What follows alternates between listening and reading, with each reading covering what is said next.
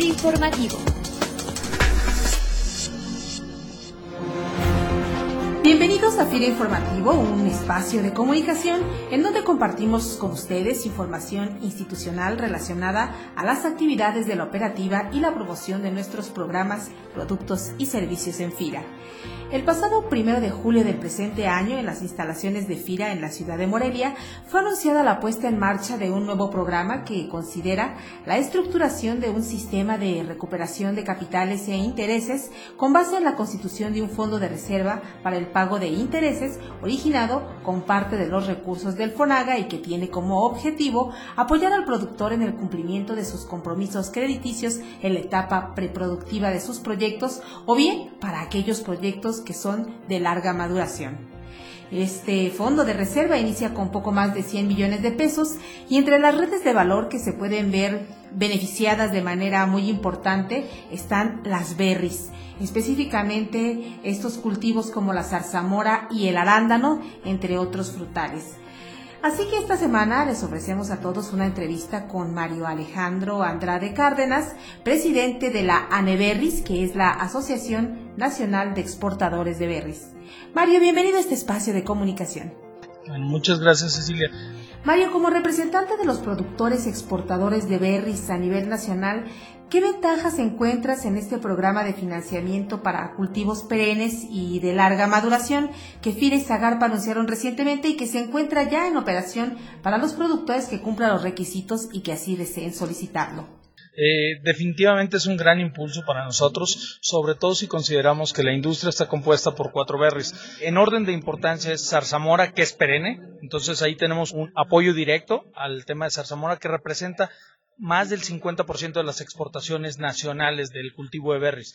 Después, otro de los cultivos que nos apoya directamente y que considero que va a ser el apoyo más importante, tanto monetariamente como cualitativamente, es en arándano ya que en arándano tenemos aproximadamente 2.500 hectáreas sembradas en el país, pero es el que trae la mayor tasa de crecimiento por ser uno de los de mayor consumo a nivel mundial y de los más nuevos cultivos en el país. Entonces, en este tema, arándano trae una de las inversiones en establecimiento de cultivo más grande de alrededor de 110 mil, 120 mil dólares por hectárea, ¿no? que nos lleva arriba de los 2 millones de pesos y consideramos que empieza a producir, al ser un, arbusto perenne, empieza a producir a partir del segundo año a nivel comercial, ¿no? Ya una cosecha de nivel comercial, lo cual pues nos va a ayudar significativamente el fondo perenne que se acaba de anunciar el día de hoy.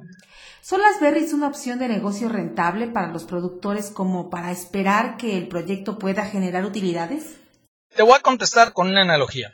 En Michoacán hoy en día la superficie de maíz representa 50 veces más la superficie establecida de zarzamora y el valor de las ventas es igual.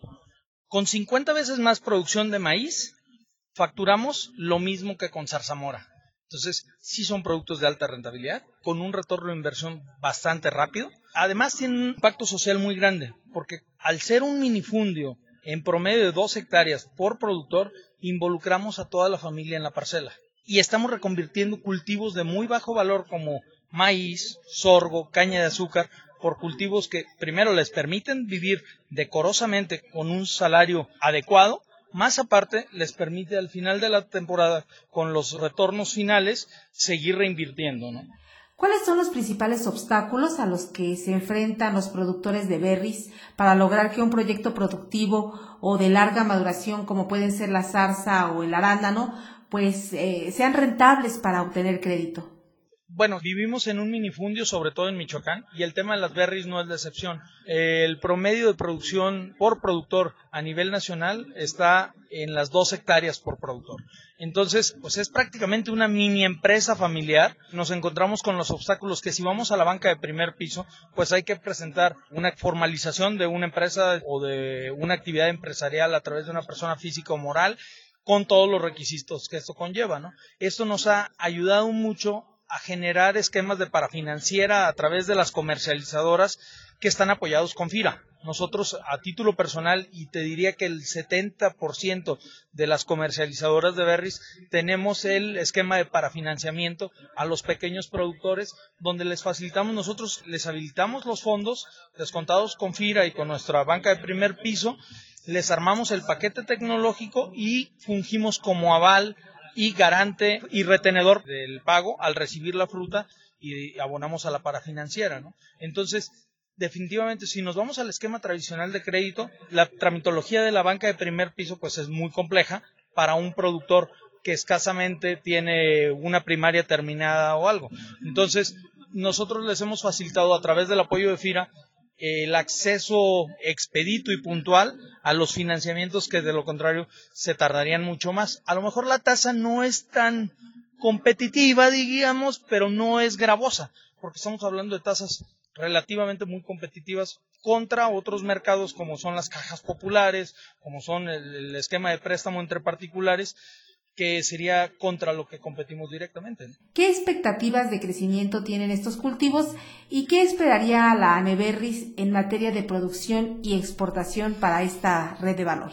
Hemos visto una tendencia de crecimiento superior al 20% anual durante los últimos cuatro años. No veo que esta tendencia vaya a cambiar. Al contrario, creo que puede aumentar. Con productos como arándano, te decía, la tasa de crecimiento es superior al 70% anual. Y esto lo vemos con una tendencia sostenida durante los próximos cuatro o cinco años, lo cual nos conllevaría a pasar a ser el principal productor a nivel mundial de berries. Hoy en día estamos entre el tercero y cuarto productor a nivel mundial.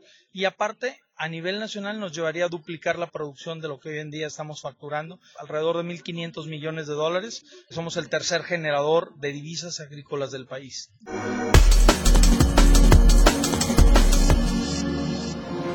Agradecemos a Mario Alejandro Andrade Cárdenas, presidente de la ANEBERRIS, que es la Asociación Nacional de Exportadores de Berries, sus comentarios, opiniones y perspectivas con relación a las oportunidades de negocio de las llamadas berries.